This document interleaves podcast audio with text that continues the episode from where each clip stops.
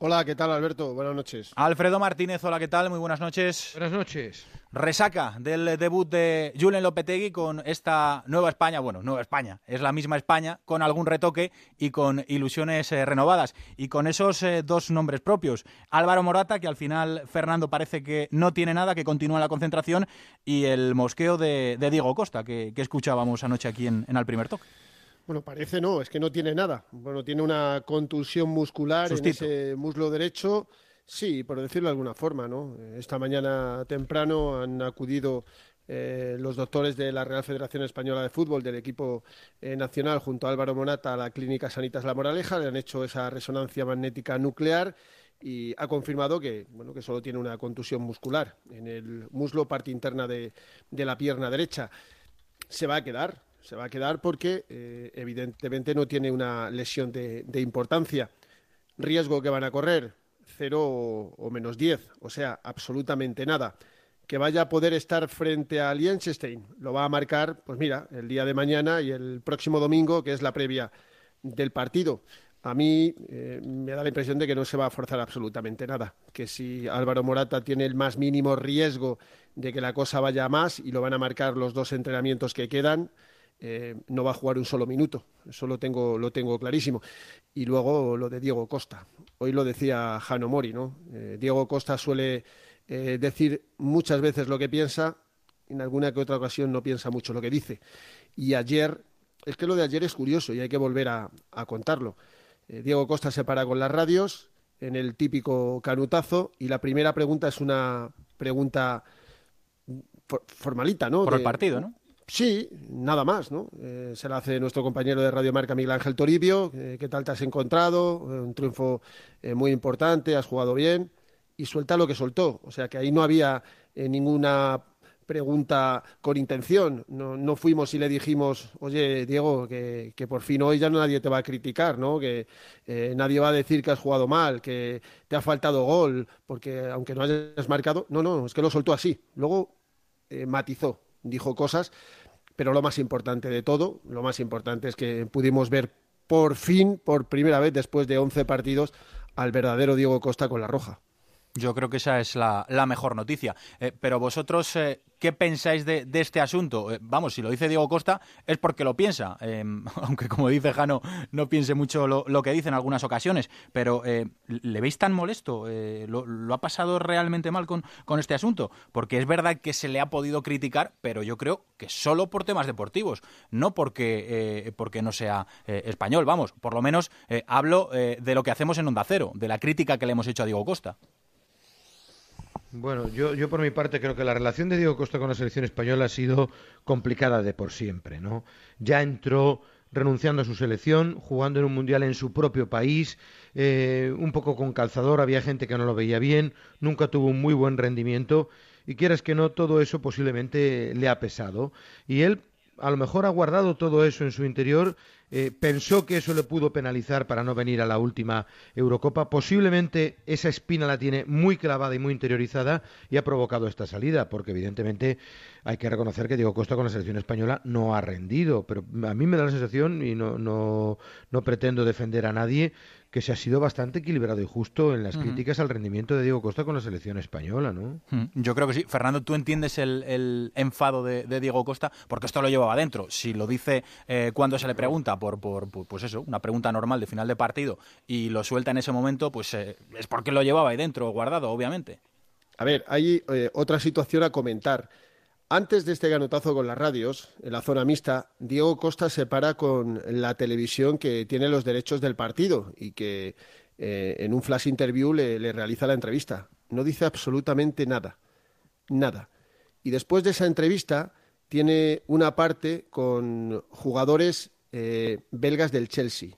Y hay un corrillo donde están Hazard, Thibaut Courtois, César Azpilicueta y Diego Costa. Y me cuentan que eh, durante ese intercambio, durante esa eh, conversación, pues eh, miran mucho los móviles y, bueno, pues hablan entre ellos, están mirando continuamente los móviles como si les llegaran mensajes, ¿no? ¿Qué pasó desde que termina la entrevista con la televisión que tiene los derechos hasta que pasa por la zona mixta y se para con Onda Cero y demás radios? No lo sé, No lo sé lo que pasó, lo cierto es que él tenía ganas de decirlo. Y lo dice con cierto ventajismo, ¿no? Porque es verdad, y nos alegramos todos, y repito, para mí es lo más importante. Ayer Diego Costa no marcó, pero hizo un muy buen partido. Porque si eh, vemos el nivel que había exhibido en los diez partidos anteriores, y además él lo recuerda ayer también, él en los diez partidos con Del Bosque juega todos ellos de titular. Y ayer es el primero en el undécimo donde sale desde el banquillo. Y curiosamente es cuando más rinde y cuando mejor rinde. Y él recuerda que con Del Bosque nunca rindió, porque nunca rindió y que ayer es que estaba claro y, era de justicia que fuera suplente porque Morata lo estaba haciendo muy bien en este inicio eh, de temporada. O sea que ahí se contradice un poquito, pero que lo quería decir, que lo tenía eh, eh, preparado en ese intervalo que hay, yo no sé si son 5 o 10 minutos, eh, está clarísimo. Es que él, tenía ganas de decirlo, aunque luego lo matizara. ¿eh? Fernando, ¿cuál es el planning de la selección? Porque estamos pensando ya en ese partido oficial, primer oficial de, de Julen Lopetegui, que bueno, pues no dejará de ser un trámite porque a Liechtenstein y en España hay que ganarle, y allí también, hombre. Pero, pero bueno, ¿cuál es el planning de la selección preparando ese partido, Fernando?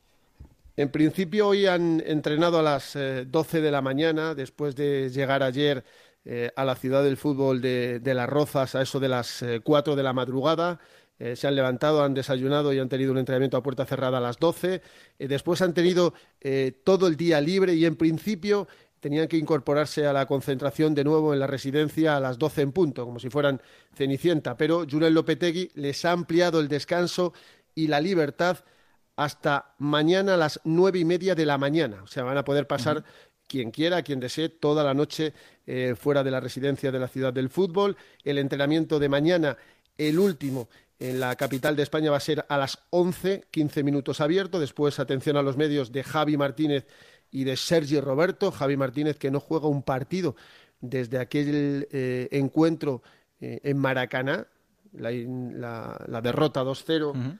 de malísimo recuerdo frente a Chile, jugó de central, no ha vuelto a ir convocado, son dos años eh, y tres meses. Y Javi Martínez y Sergi Roberto van a hablar, comen a la una y media y, después por la tarde ya no tienen ninguna eh, actividad física en una selección donde mañana eh, van a incorporar a otro nuevo fichaje. Te hablaba hace poco del doctor Escribano. Mañana comienza a trabajar con la selección española un nuevo fisioterapeuta. Bueno, no es nuevo, es muy famoso. Le echaron del Madrid, no hace mucho. Trabajó muchísimos años en el Madrid. Se llama Pedro y se apellida Chueca muy amigo de muchos jugadores y mañana empieza a trabajar a las órdenes de Julen Lopetegui porque está previsto que, si no es en esta concentración, en la próxima deje de trabajar con la selección española el hombre que lleva tanto y tanto tiempo que prácticamente no es el más veterano de todos, que es el ilustre Miguel Gutiérrez. Pues eh, ahí queda eso. Em, el otro nombre propio del día, el de Leo Messi, Alfredo, eh, ya camino de Barcelona. Eh, hemos, acabamos de escuchar al propio Leo Messi decir que, tenía molestias y Bauzá había dicho, había reconocido Alfredo que ya sabían que, iba a acabar así el partido. A ver, me parece grave. Sí, a mí también, a mí también, Alfredo. Cuando él dice, sabíamos que iba a acabar dolorido, es decir, sabíamos que le íbamos a forzar más de la cuenta.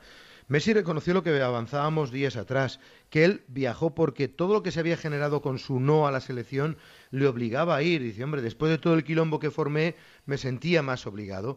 Bueno, lo cierto es que jugó los 90 minutos, no solo jugó, fue fundamental. Marca el gol, hace un caño espectacular, lidera al equipo, provoca la victoria ante Uruguay, que era un partido fundamental, pero acaba dolorido. Se le ha inflamado la zona del pubis y, como ha dicho Bauzá a torneos y competencias a lo largo de la tarde de hoy, ha dicho que su situación es complicada porque el dolor va en aumento.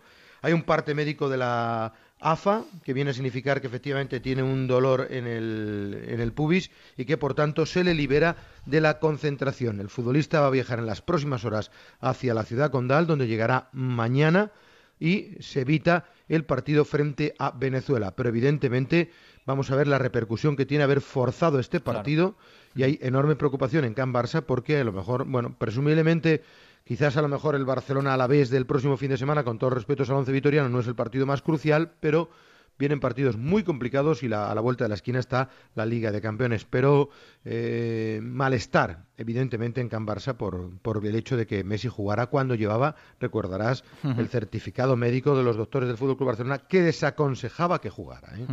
Pues eh, yo, yo entiendo, entiendo ese, ese mosqueo. Alfredo, André Gómez también camino de Barcelona después de, tener problemas musculares con Portugal. mala suerte la de André Gómez, que de hecho no era titular en el partido que jugaba ayer Portugal frente a Gibraltar, 5 a 0 y al comienzo de la segunda parte reemplazaba a Joao Mario que es ese futbolista del Inter de Milán que hizo tan magnífica Eurocopa y que es el titularísimo. Pues bien, yo, eh, André Gómez, que entraba prácticamente el minuto 60, estuvo 25 minutos en el terreno de juego y en los últimos minutos notó molestias musculares en la pierna derecha.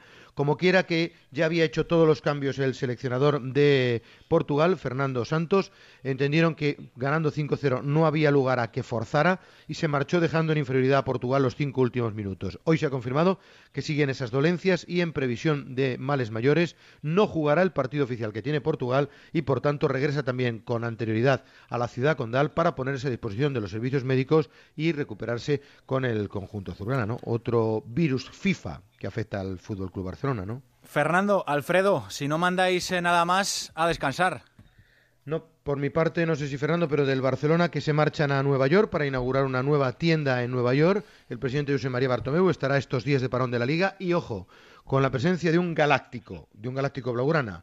Ronaldinho estará dándole todo el boato y todo el colorido que merece esa tan importante inauguración del equipo azulgrana. Un abrazo, Alfredo. Hasta mañana, buenas noches, Alberto. Fernando, seguimos contando todo lo que pasa en esa concentración. Un abrazo. A despedir bien al primer toque. Un abrazo para todos. Buenas noches. Gracias. Con vosotros siempre. Un abrazo. Son las